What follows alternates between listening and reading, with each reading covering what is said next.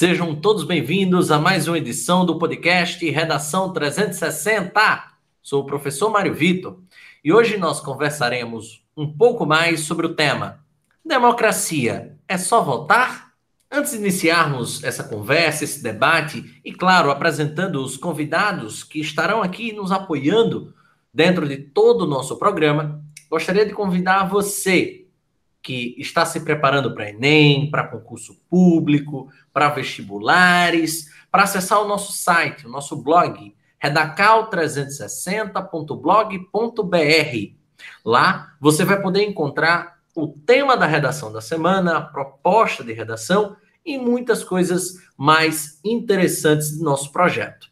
Chama sua atenção também para conhecer o Redação 360 em vídeo. É, o R360. O R360 está na plataforma de vídeos da Reta Cursos.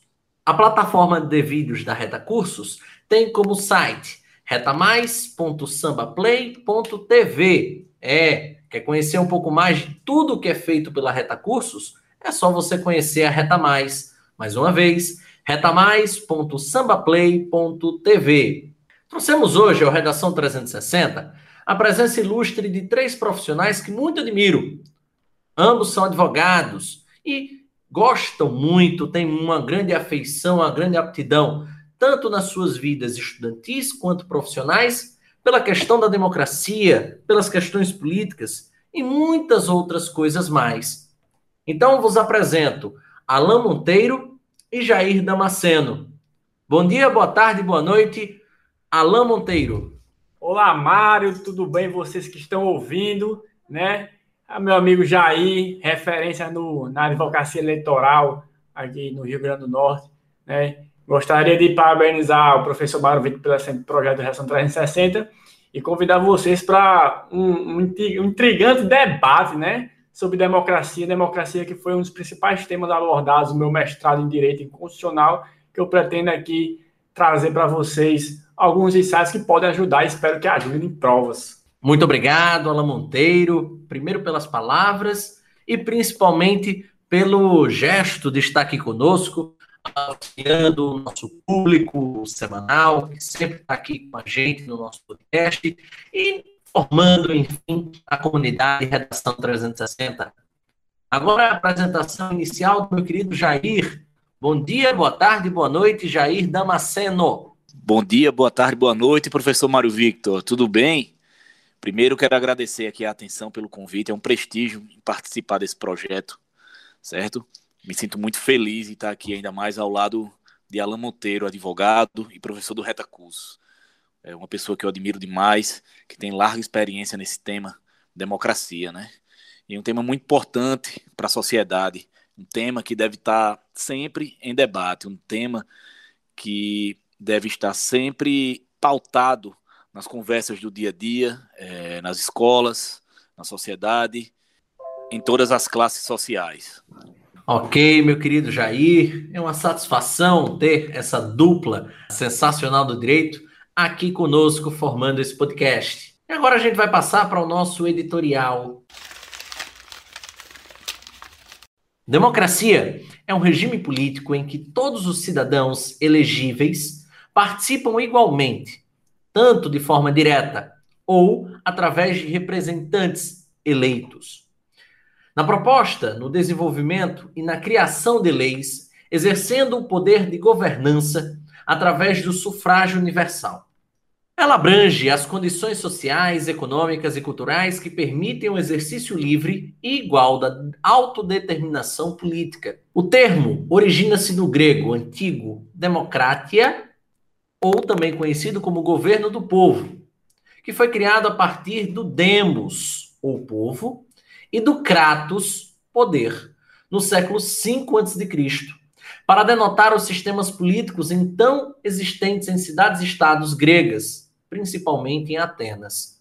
O termo é um antônimo para aristocratia, ou também conhecido como regime de aristocracia, embora teoricamente as definições tanto de democracia quanto de aristocracia sejam opostas, na prática a distinção entre elas sempre foi muito obscura. Diversas variantes de democracias existem no mundo, mas há duas formas básicas, sendo que ambas dizem respeito a como o corpo inteiro de todos os cidadãos elegíveis executam a sua vontade. Uma das formas de democracia é a democracia direta, em que todos os cidadãos elegíveis têm participação direta e ativa na tomada de decisões do governo. Na maioria das democracias modernas, todo o corpo de cidadãos elegíveis permanece com um poder soberano, mas o poder político é exercido indiretamente por meio de representantes eleitos, o que é chamado de democracia representativa. O conceito de democracia representativa surgiu em grande parte a partir de ideias e instituições que se desenvolveram durante períodos históricos, como a Idade Média Europeia, a Reforma Protestante, o Iluminismo e as revoluções americana e principalmente francesa. E é por conta de toda esta condição, de todo este editorial, que a gente revê a importância, que a gente solidifica a importância sobre a discussão sobre a democracia e traz esse questionamento, que espero que venha a ser respondido durante o podcast de hoje. Democracia é só votar? Editorial passado, a gente chama né, o querido amigo Alain Monteiro para falar um pouco mais sobre a democracia. Alain, passado aqui editorial, em que a gente passou pelos pontos principais da democracia, eu queria que você definisse com suas próprias palavras o que seria democracia e, principalmente, como é que ela se transformou ao longo do tempo? Bem, meu amigo, é, de forma bem simples assim, eu gostaria que todo mundo imaginasse uma, um saco assim grande de 20 quilos de arroz. Imaginando aquele rumo de arroz.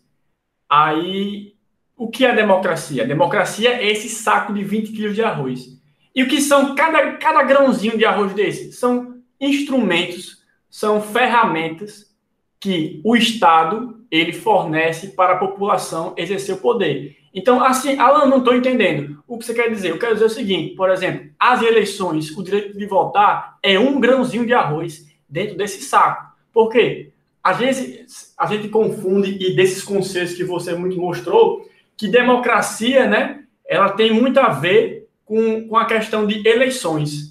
Né? Então, democracia representativa, ah, eu escolho um representante. Democracia direta, qualquer pessoa vai exercer tal. Mas o que é democracia? A democracia você pode entender como um sistema que vai regir, vai guiar toda a atuação do Estado. Então, todo o Estado, em todos os momentos de atuação, ele tem que pensar de forma democrática. E como é pensar de forma democrática? Nós, do direito, estudamos bastante o que dizemos de o Estado democrático de direito. Então, o Estado e o seu direito, ele tem que ser construído e atuar de forma democrática. E o que é essa atuação, essa construção democrática? É lembrar que, como está lá na Constituição, no artigo 1 parágrafo único, todo poder emana do povo. Então, nós temos que lembrar que nós temos o poder legislativo, aquele que vai ter a missão de elaborar leis, de revisar, revisar a legislação, de revisar até às vezes a Constituição. Nós temos o poder judiciário que vai tentar proteger né, as leis, que vai tentar aplicar a Constituição, aplicar as leis, que vai interpretar as leis, e nós temos o poder executivo que vai guiar o Estado, vai executar as leis, por assim dizer, pelo Estado. E todos esses poderes, eles têm que ser construídos e pensados de forma a estarem subordinados à população, ao povo. Né? Então, a democracia é isso. É um regime que a população, como um grande conjunto, vai tentar controlar e guiar para que esses poderes satisfaçam os interesses da própria população. Então, veja, é aquela questão que a gente estuda no início, nas aulas de história, e a gente estuda também no começo do direito, o contrato social, né? Eu, é, cidadão, eu, cidadão, cedo um pouco da minha, da minha liberdade para o Estado. Então, eu deixo de fazer algumas coisas para que o Estado me proteja e garanta alguns direitos para mim. Então, o que é democracia? A população vai permitir a existência de um governo, vai eleger esse governo para que esse governo é, trabalhe 24 horas por dia, 7 dias por semana, nos interesses da população. Então, é, a gente às vezes. Então, quando você pensa isso, o que eu quero lembrar, que trabalhar para o povo não é trabalhar para o eleitor, né?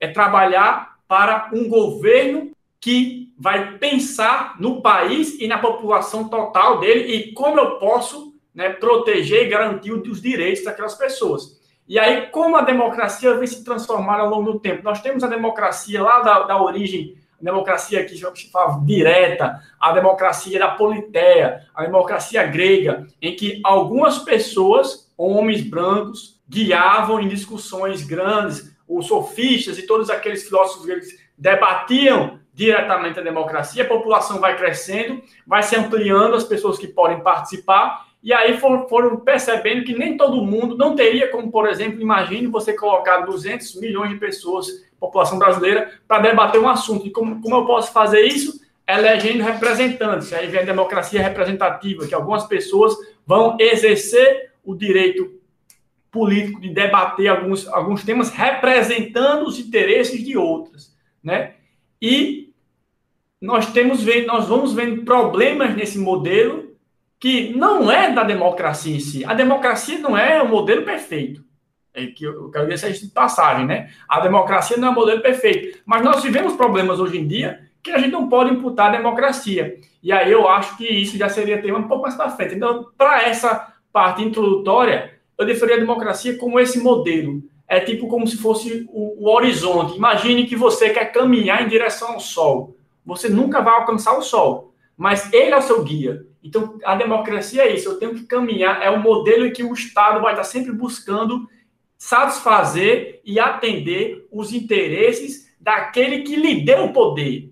O chefe do Estado é o presidente, chefe do Estado, é, é o governador, chefe do, chefe do governo estadual, mas o titular do poder sou eu, é você, somos todos nós. Então, o Estado ele tem que trabalhar para a gente, entendendo os nossos interesses que aí difere de outros modelos, como, por exemplo, o oligárquico, que o Estado é o interesse de um grupo, ou então o, o monárquico, o Estado é o interesse de um rei. Né? Então, o rei ele vai entender o que é melhor sem precisar dar satisfação ao povo. Então, a democracia ela vem nisso daí. É o governo do povo. Perfeito, Alan, perfeito e bastante esclarecedor, tá? Eu vou aproveitar esse gancho para falar com Jair sobre um outro tópico. Na verdade, um tópico meio que, que paralelo. Jair, o senso comum, muitas vezes, né, nos diz que vivemos uma falsa democracia, já que ela se desenvolve de uma maneira eletiva, como tão bem trouxe Alain. Você concorda com essa definição? E por quê? Veja bem, o conceito, na minha opinião, de falsa democracia, na verdade, é um estado, é um estado, é algo que está guardado talvez até no subjetivismo, é um estado de pensar, de momento do próprio eleitor, da própria população, certo? Às vezes acabamos elegendo alguns candidatos que não correspondem às nossas expectativas, certo? E muitas vezes é, alguns cidadãos acabam por entenderem que esse candidato eleito seria eleito de forma ilegítima, certo? Com isso, essa sensação de falsa democracia começa a existir. Pois o quê? Como esse candidato chegou até lá? Será que ele burlou a lei eleitoral? Será que ele foi eleito de forma ilegítima ou ilegal? Será que ele tem uma boa técnica? Será que ele tem perfil de gestor público? Será que ele tem um perfil, como quando eu digo gestor público, é, seria o quê? Para ele exercer um cargo no Poder Executivo, ou se não até no Legislativo, como vereador, deputado, senador, certo? Agora o quê? é, sobre democracia, se você perguntar sobre os brasileiros, a melhor forma de se eleger nossos políticos, certo? Ainda será a forma democrática, a forma do voto livre, entendeu?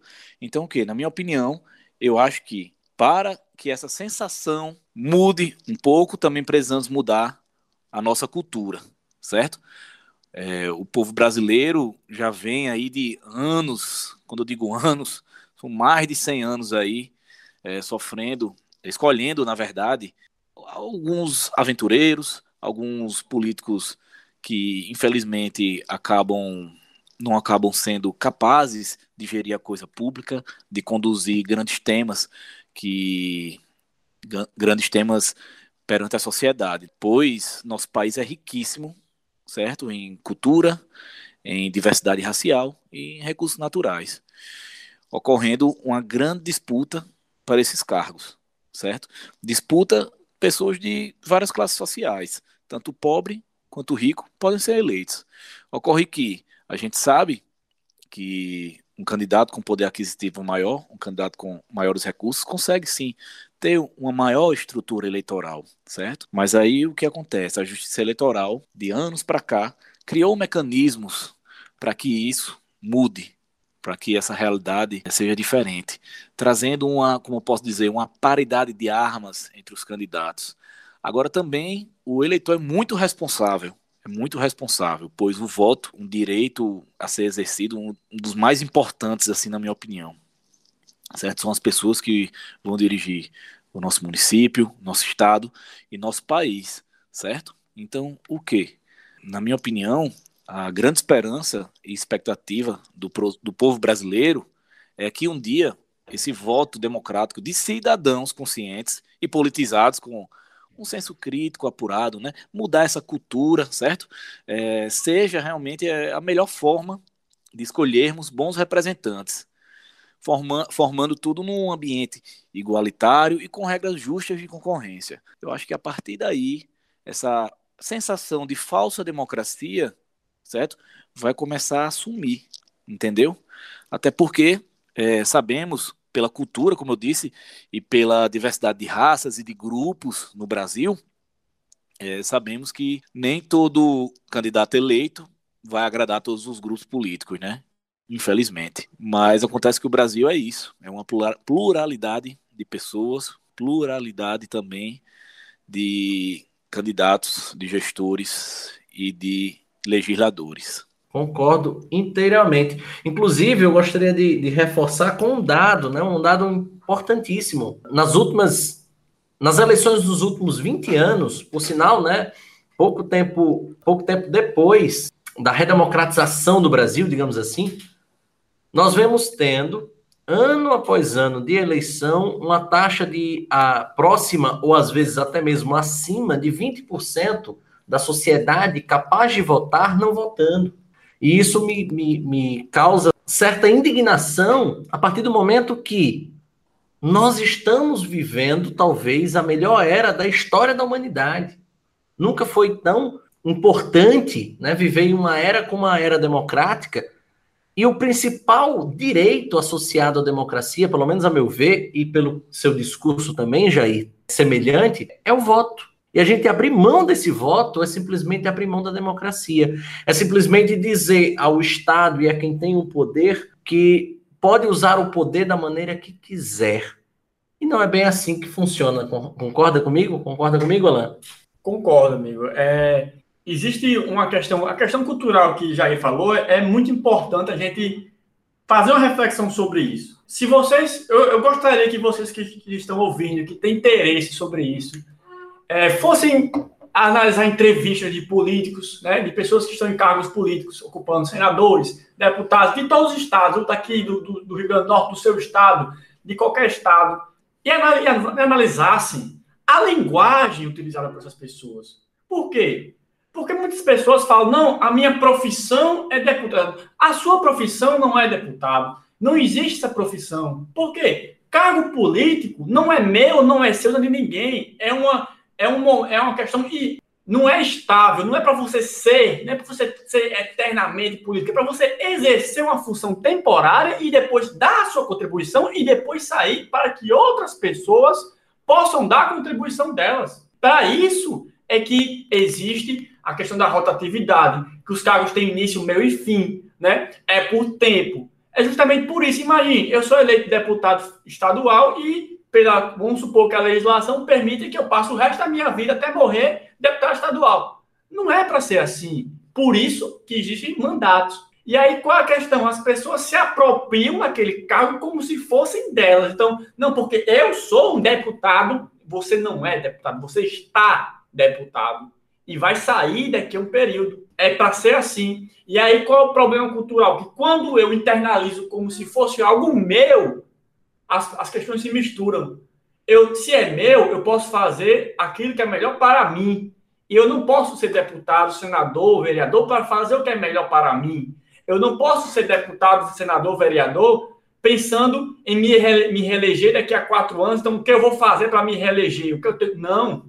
Eu estou deputado, senador, vereador, prefeito, seja o que for, para fazer algo em benefício daqueles que acreditam na minha ideia. Então, se eu fui eleito com uma ideia, eu vou trabalhar aquela ideia, respeitando as ideias dos outros. Então, o que Jair trouxe de pluralidade é algo que é inerente à democracia.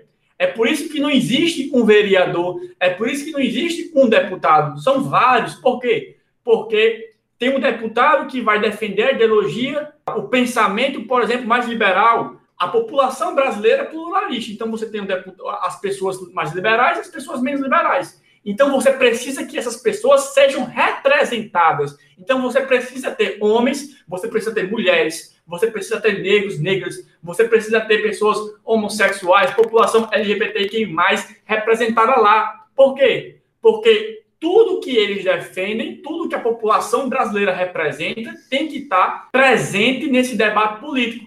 E não é isso que a gente vê. Por quê? Porque falta essa cultura de que eu não estou lá para defender os interesses de outras pessoas, eu estou lá para defender o que é meu. Aproveitando, Alan, esse discurso muito, muito bem embasado, muito coerente que você trouxe, eu queria falar um pouco mais sobre essa questão do ser político, né? Você falou que o ser político ele não deve existir, e sim o estar político, né? E de certo modo a gente percebe que hoje os seres políticos eles são muito taxados como corruptos uh, popularmente falando, e isso é extremamente nocivo, né? Como você constata isso? Como você define isso para, para o nosso público? Eu gostaria primeiro de trazer assim: a gente tem uma cultura muito que eu acho prejudicial, não da questão do, da corrupção, do, do corrupto ainda, falando outra coisa estoura uma operação policial, estoura uma investigação do Ministério Público, as pessoas que estão envolvidas já são levadas pela, pela mídia e por nós como corruptos. Então, Ministério Público faz uma busca e apreensão na casa de, do deputado tal. Todo mundo já considera que aquele deputado é corrupto, que ele roubou, que ele desviou dinheiro, que ele merece cadeia. E às vezes não é. Muitas vezes não é. Como advogado, já também pode falar a experiência dele, é muito comum que nós temos várias operações dessa e a maioria das pessoas no final sejam absolvidas e as pessoas dizem, ah, é porque é política absolvida. Não, é porque é uma postura hoje muito comum nos órgãos de investigação que eles abrem investigação contra todo mundo e aí o que, o que ficar descoberto, às vezes a minoria que tem o envolvimento ou não, acabam sendo responsabilizados e aquela grande massa que foi, foi envolvida numa ação penal, foi envolvida numa investigação e que não praticou nenhum crime, depois de um, dois, três anos, prova sua inocência. Mas no momento em que saiu a operação, para todo mundo ele já é criminoso. Então não estou aqui a dizer que todos os políticos são inocentes. Não. Estou aqui a dizer o seguinte: nós temos que separar o que é investigação e nós temos que do que é condenação e do que é a prática efetiva do crime. Porque investigado, qualquer um de nós pode ser. Imagine só, você está indo para casa, a polícia acha sua atitude suspeita, pede para você parar e fazer uma revista em você. Isso te faz criminoso? Não. Ela está fazendo um ato de investigação. Do mesmo jeito que se a polícia entender, ou o Ministério Público entender que é, que é possível que eu tenha cometido algum crime e fazer uma busca e apreensão na minha casa, isso não me faz criminoso. Né? O que vai me fazer criminoso? uma condenação final que, depois de analisar todos os elementos de prova, incluindo a minha defesa, conclui que eu sou criminoso, que eu pratiquei uma atitude de delito, que eu pratiquei o um crime. Então a gente tem que separar isso. Nós temos muitas operações, mas se você pegar as grandes operações, as grandes sentenças que condenaram grandes políticos, muitos políticos que estavam envolvidos foram absolvidos. Então, por exemplo, se pegar a sentença aqui de sentenças conhecidas, como a primeira sentença de Sérgio Moro com Lula, você vai ver que Alguns políticos que estavam no processo de Lula foram condenados, incluindo ele, e outros foram absolvidos. Mas quanto tempo demorou aquilo? Dois, três anos. Então, aquele político, por exemplo, que, que não, tem, não cometeu algum delito, ele passou dois, três anos, a taxa nas costas de corrupto, sem ser, pelo menos, para aquele momento. Então, Alan, o que é isso de todo político é corrupto? É, a gente criou esse imaginário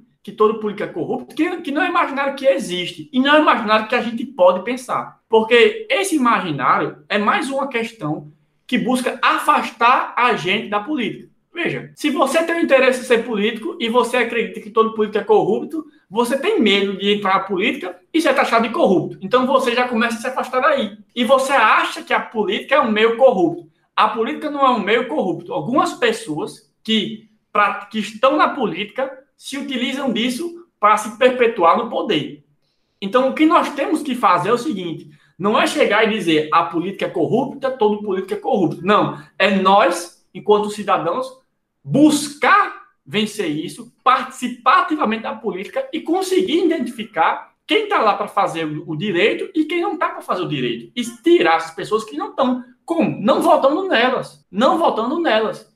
Existem diversos candidatos aí, candidatos que você pode pensar direitinho, que nunca se envolveram em nada, e você dá uma chance para essa pessoa. Então não quer dizer que todo. Não, não é todo político é corrupto. Se a gente pensar assim, a gente está fazendo o que os corruptos querem que é nos afastar do debate.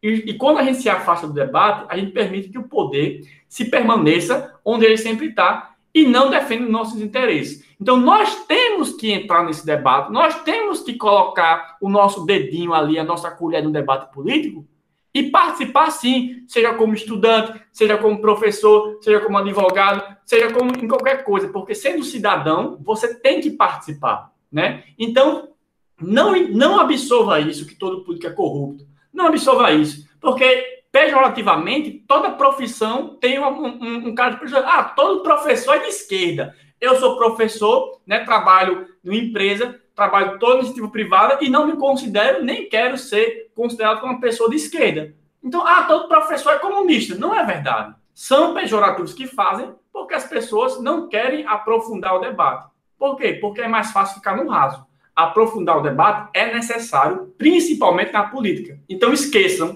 esse debate, pelo menos a minha opinião, que todo político é corrupto, e esqueçam aquela famosa frase que futebol, religião e política não se debatem. Futebol, religião e política se debate sim, e é necessário que a gente debata isso. Perfeito, perfeito. Inclusive, vou aproveitar esse gancho para chamar o querido Jair. Jair, o Brasil, né, passou e passa ainda né, por um grande marco nessa luta contra a corrupção, principalmente essa luta contra a corrupção política, né? E isso é montado principalmente pela Operação Lava Jato. Você pode nos explicar um pouquinho mais o que foi, aliás, o que é a Operação Lava Jato e como ela pode ser vista hoje pela sociedade? A Operação Lava Jato trouxe uma esperança maior para a sociedade é, referente ao combate à corrupção. Corrupção não somente é, existente dentro dos poderes legislativo e executivo, mas também é, corrupção dentro de empresas na área privada que possuíam contratos públicos. Então, que a Lava Jato conseguiu desmontar e derrubar presidentes, né?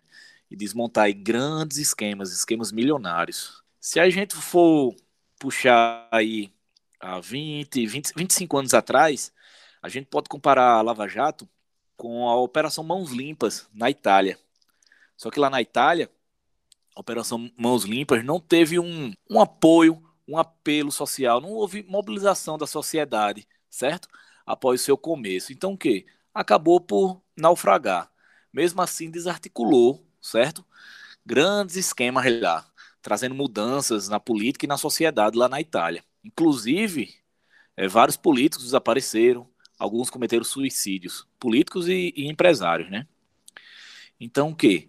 Aqui no Brasil, a Lava Jato teve grande apoio da sociedade e ainda tem. Mesmo, assim, entristece a sociedade brasileira nesse momento atual, pois a Lava Jato perdeu um pouco da sua força, certo? É, um pouco da sua força investigativa, né? Então, o que? A Lava Jato aí passou por, se eu não me engano, três governos, né? Três governos federais, talvez, ou quatro, certo? Derrubou presidentes, derrubou deputados, senadores, empresários e por aí foi, né? E teve como grande personagem o juiz federal Sérgio Moro, que chegou a ser ministro da Justiça, pedindo a exoneração do cargo de juiz federal. Inclusive que foi alvo de grandes polêmicas aí, junto com o presidente atual, Jair Messias Bolsonaro. Agora, o Ministério Público Federal, juntamente com a Polícia Federal, em seu trabalho investigativo, um trabalho que eu posso dizer que foi a maior investigação de corrupção da história do país, né? Fizeram um grande trabalho, sim, certo? A sociedade aplaudiu, a sociedade teve esperança, a sociedade ficou mais tranquila e também espera mais.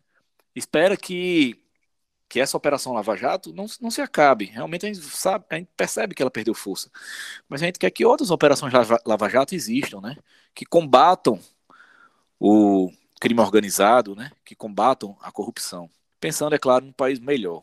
Tirando também aquela sensação lá que eu comentei da falsa democracia, né? Então, que eu acho que indo pela via da mudança da cultura, indo pela via também do combate à corrupção, eu acho que a gente sim consegue chegar mais próximo país e governo ideal que a gente quer, um governo ético, um governo que trabalhe por todos, né?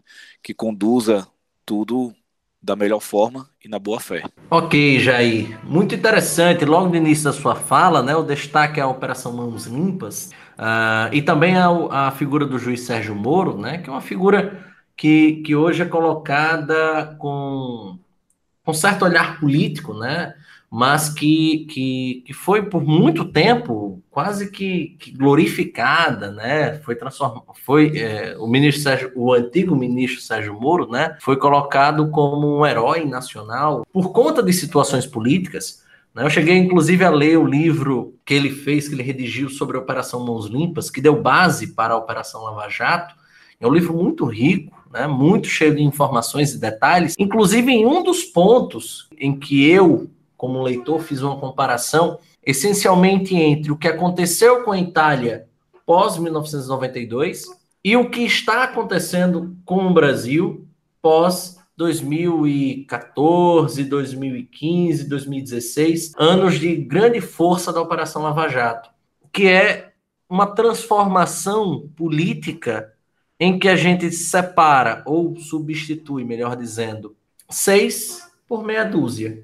A gente está substituindo figuras que historicamente estiveram ligadas à corrupção, mas infelizmente ainda não conseguiu encontrar mão para colocarmos figuras que não tenham, digamos assim, manchas dentro de sua trajetória, não só de vida, como principalmente profissional e política. Aproveitando o gancho para chamar mais uma vez Alain. Alain, muitos cientistas políticos apontam que o problema do Brasil é a pouca consciência política que nos leva, até hoje, a líderes políticos populistas e não inteiramente estadistas. Quais soluções você poderia propor para o rompimento desta condição? É interessante pensar isso sob a perspectiva do que a gente debateu aqui. A gente debateu a questão da falsa democracia, a gente debateu a questão do afastamento, a gente debateu a questão da cultura. Tudo isso leva a, a essa impressão. O que é um político populista? É um político que está ali para agradar uma grande massa, que é a população, para quê? Para se conduzir no poder, né? Então é isso que tem que ser feito. Ele, ele faz uma estratégia para agradar uma massa, às vezes nem sempre é a melhor estratégia para o momento, pensando na economia, pensando, por exemplo, na saúde, pensando em qualquer área, mas ele quer agradar a massa. E o que é o político estadista ou atuação estadista? É que ele não pensa no mandato dele, ele pensa no Estado. Então, ele não pensa em fazer algo que vai trazer um benefício rápido em um, dois, três anos, para que no próximo, no próximo pleito eleitoral ele possa mostrar isso como uma vantagem, como uma vitória do governo dele. Ele pensa, não, o que é melhor para o Estado? E aí é 10, 15, 20, 30 anos. O que eu posso fazer para que daqui a 50 anos, às vezes, quando eu estiver nem vivo, o Brasil ou o meu Estado esteja uma condição melhor. Então, vou fazer isso é, com uma política, com uma atitude estadista. Por exemplo, se eu invisto pesado na, na, na educação hoje, é, eu sou eleito hoje, e eu começo a investir pesado na educação, os resultados talvez venham daqui a 10, 15, 20 anos, e isso não vai me garantir votos, porque ninguém vai ver resultado e não vai me garantir voto. Só que daqui a 15 anos, o Estado ele vai estar melhor estruturado, com um sistema educacional muito melhor.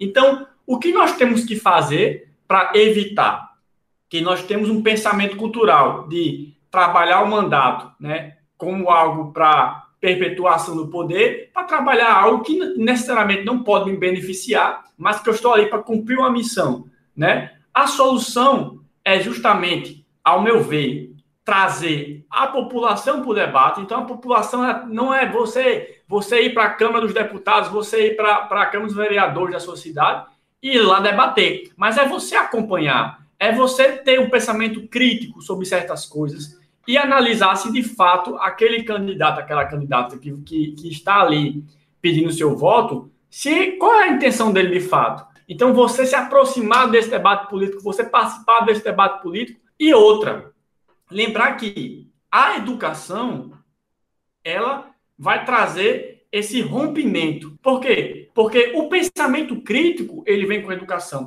Então, eu, eu, eu vou deixar aqui terminar com a seguinte reflexão para vocês. Veja, eu sou da área de ciências humanas, Mário Vitor também, Jair também, nós somos cientistas aqui das ciências humanas, é, dentro, cada um dentro da sua respectiva área, eu e Jair dentro do direito, Mário Vitor dentro das linguagens, das letras. Então, o que é que eu quero trazer aqui? Muitas vezes, as ciências humanas, as ciências sociais, são colocadas como, ah, ideologia, ah, é não sei o quê, é não sei o quê. Mas por que vocês acham que, por exemplo, essas ciências são assim colocadas? Porque essas ciências são as que levam o cidadão a ter um pensamento crítico. Então, quando você começa a estudar história, quando você estuda geografia, quando você estuda filosofia, quando você estuda sociologia, você começa a ter um pensamento crítico social, que pode ser liberal, porque o filósofo ele não é obrigatoriamente de esquerda, e pode ser de esquerda também. Nós temos filósofos sociólogos de esquerda e de direita. Mas o que é um pensamento crítico? É você receber informação e, no lugar de só reproduzir, você criticar. Peraí, essa informação é boa? Isso aqui que está acontecendo é bom? Por que estão fazendo isso e não aquilo? É isso o pensamento crítico. E quando as pessoas tentam afastar as ciências sociais do debate, dizer que é coisa de não sei o que, que é não sei o que lá, está querendo, na verdade, tirar o seu, a sua capacidade de fazer uma análise crítica sobre o que acontece. E a análise crítica, pessoal, não é você ver o que o governo está fazendo e dizer que ele está errado, não. Mas é você, por exemplo, defender o, o, governante com base em fundamentos científicos mesmo. É você dizer, não, rapaz, ele está certo sim, com base nisso, nisso e nisso. E não ele está certo porque é ele.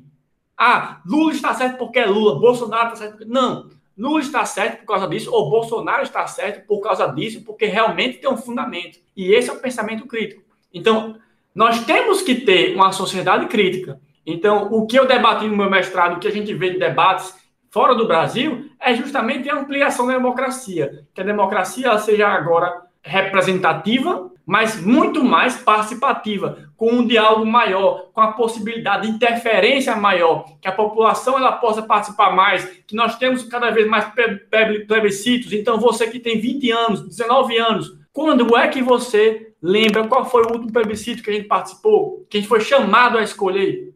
Veja, quando foi o último plebiscito? A gente está falando aqui de mais de 10 anos. Acho que foi das armas, desarmamento. 2003. 2003, a população está sem ser consultada diretamente no Brasil há 17 anos. Não é um problema do governo de hoje ou do governo anterior de hoje. É um problema do Estado. Não há uma política estadista que coloque que todos os anos nós temos que ser consultados sobre apontamentos importantes. Eu não estou falando que ah, o governo tal vai fazer, vai dar um passo para frente com a população. Não. Mas todo ano tem uma questão importantíssima, um debate importantíssimo, que a população pode participar. Mas por que nós chamamos a participar? Talvez porque a vontade, desde antigamente, estamos falando de 17 anos, estamos falando de vários tipos de governo, de esquerda e direita, é de afastar você, é de me afastar, é de afastar Jair, é de afastar Mário Vitor do debate político. Amigo, Peço licença só para falar sobre um dado histórico que acho importante. Sobre um plebiscito em 1993, que a votação seria, na verdade, a escolha de qual seria a forma e qual o sistema de governo que deveria ser aplicado ao Brasil, certo? Então, o que esse plebiscito ocorreu em 93 para determinar a forma e o sistema de governo do país, logo após a redemocratização do Brasil na verdade, após a nova Constituição. Então, o que? A forma de governo a ser votada era o quê? Republicana ou monarquista. E o sistema de governo seria o presidencialista ou parlamentarista. No final, a população escolheu o quê? Como forma de governo, a republicana, e o sistema de governo, o presidencialista. Só quis dar esse dado aqui que foi um momento muito importante para o nosso país, para a nossa sociedade, não é? Perfeito, Jair, perfeito. Né? E naquele momento, como você bem disse, escolheu-se a manutenção né, do regime, até porque, acredito eu, fazia muito mais sentido naquele momento. Tínhamos apenas três anos de redemocratização, três anos em que, pela primeira vez, né, depois de 21 anos, mais do que isso, minto, depois de 26 anos, podíamos voltar novamente para uma presidência da República. Então, mas hoje o momento é bem diferente, né? Acho que vocês bem trouxeram isso. E aí eu vou. A gente está caminhando para o encerramento né, do nosso podcast e eu quero encerrar praticamente com a tentativa de que cada um de vocês viesse a tentar responder a pergunta central do nosso podcast Jair, democracia é realmente só votar? Eu entendo que a democracia não é só votar. Inclusive, a sociedade lutou muito para ter e possuir esse grande direito de votar, de sufragar. Sufragar quem vai nos governar. E essa pessoa dará os rumos de nossas vidas, né? Um rumo de um país melhor, de um Brasil melhor. Governando de boa forma. Como posso dizer de boa forma? Um governo que esteja voltado para os interesses do povo. E um povo que possa discutir a democracia de forma contínua. A democracia, como dizia o ministro Barroso, a democracia já não se limita ao momento do voto periódico, mas é feita de um debate público contínuo que deve acompanhar as decisões políticas. Então, o que? A sociedade precisa estar atenta, sempre. Todas as classes sociais. O debate político é enriquecedor, a sociedade evolui, o governo evolui, todos ganham. A sociedade precisa ter um senso maior de coletividade.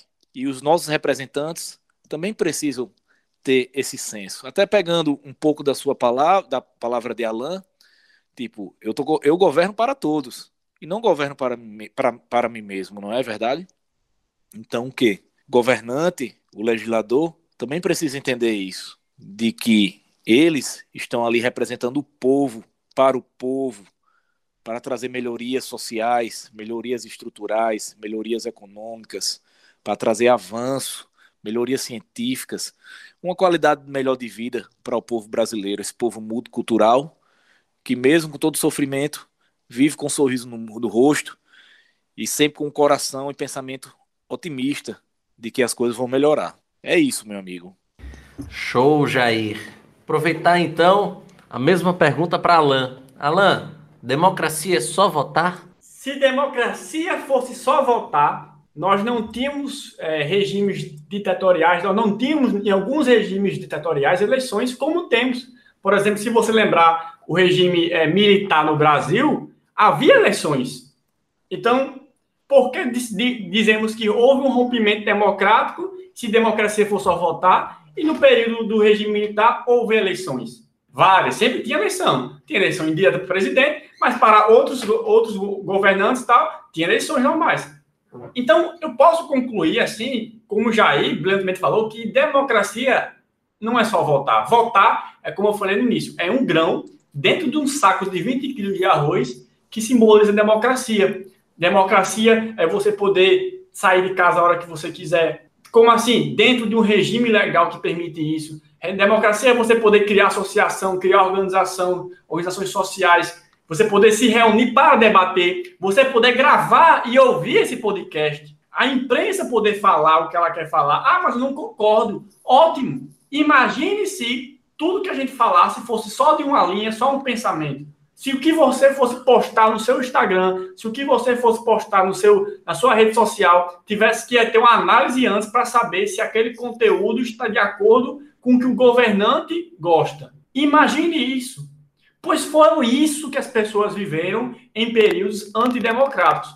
As pessoas, as publicações, os blogs, os jornais eram analisados antes de serem postos ao ar, né? Antes, antes de colocar, antes do jornal rodar, as matérias eram analisadas. Havia uma censura prévia. Você tem o direito de falar o que você quiser, né? a liberdade de expressão. Obviamente que se você ofender, você será responsabilizado por isso. Mas veja, a liberdade de expressão é tão grande que você pode até falar ofensa e será responsabilizado depois. Mas a gente, o governo, vai tentar ao máximo não impedir que você fale, para não, não entrar na sua liberdade. Então, a democracia é um modelo de governo, é um sistema, é o que você quiser chamar, mas que, do início ao fim, de cabo a rabo, ele tenta proteger as liberdades do cidadão e permitir que os cidadãos, de forma direta ou indireta, guiem o governo. E as eleições são uma das formas em que o cidadão pode guiar esse governo. Por isso, a democracia não pode ser só votar. Fantástico. Acho que ficou extremamente claro para todos os nossos ouvintes o que de fato é a democracia, o que de fato o voto representa, o que de fato a política nos leva dentro da sociedade a tantas e tantas coisas. Agradecer imensamente a presença dos queridos Alain Monteiro e Jair Damasceno e pedir antes para que eles deixem a sua despedida do nosso público e quem sabe uma recomendação de leitura, de filme para todo mundo que está ouvindo aqui o nosso podcast e que está se preparando aí para Enem, para concursos, enfim. Então, muito obrigado, Jair Damasceno. Obrigado, professor Mário Victor, mais uma vez pelo convite aí e por estar também ao lado de Alan Medeiros, grande advogado, professor também da Reta Cursos. Meus amigos, quero encerrar aqui dizendo um pouco sobre o que eu falei na, sobre na, na questão anterior, que nós precisamos ser otimistas, né? Precisamos cada um fazer a nossa parte pensar no coletivo, pensar no próximo, pensar no outro. Só assim a nossa sociedade evolui e será cada vez melhor. Como o professor pediu, vou dar aqui uma dica de livro. Um livro que eu comprei até pela internet. Chama-se Eleição Disruptiva. Fala um pouco sobre o sentimento do Brasil nas eleições de 2018.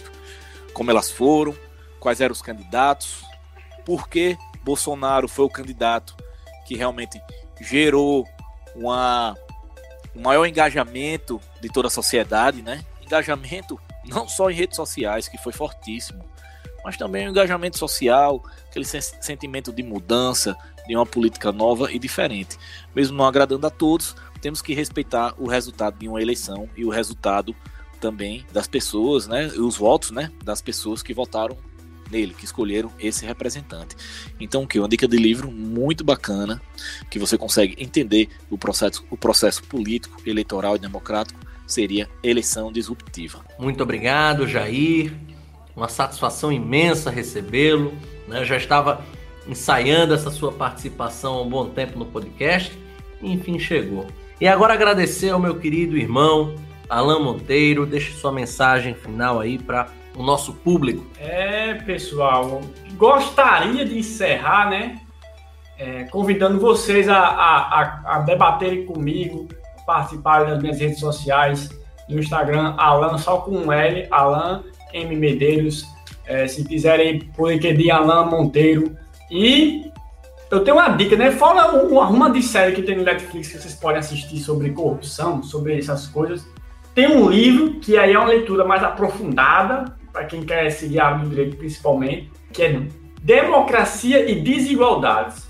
Né? Então, são uma, uma coletânea de artigos, que é uma leitura aprofundada, repito, não é aquela leitura que você vai ler uma vez e vai entender. Então, você vai ler uma página cinco vezes, seis vezes. Eu estou falando aqui, eu como mestre em direito, faça essa leitura, leia uma página duas, três, quatro vezes, para entender direitinho naquela leitura rápida, mas é uma leitura muito boa. São diversos temas que aliam direito, democracia e outros assuntos que, para quem gosta, é muito rico. Eu usei muito esse livro na minha dissertação do mestrado. E agradecer ao convite, né? O professor Mário Vitor, Relação 360, um programa muito bom, que eu acho que enriquece muito em diversas áreas.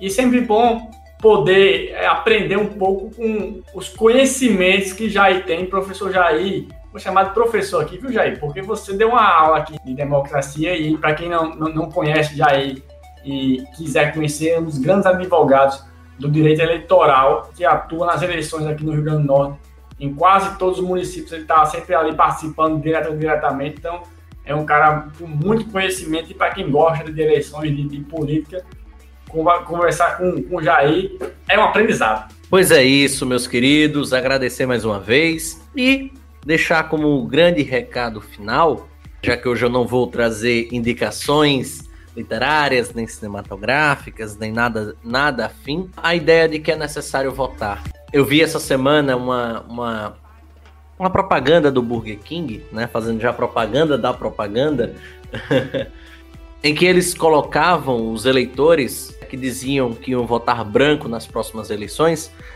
para experimentar um sanduíche só com cebola e maionese. E aí o sabor, né, era um sabor péssimo. E eles fizeram uma analogia que eu considerei fantástica. Este é o mesmo sabor de quem vota branco nas eleições. Por quê? Porque você acaba por comer o sanduíche que te entregam. Ou seja, você acaba por ter o político, né, o seu líder, aquele que vai ter o poder em mãos durante os próximos quatro anos, não escolhido por você.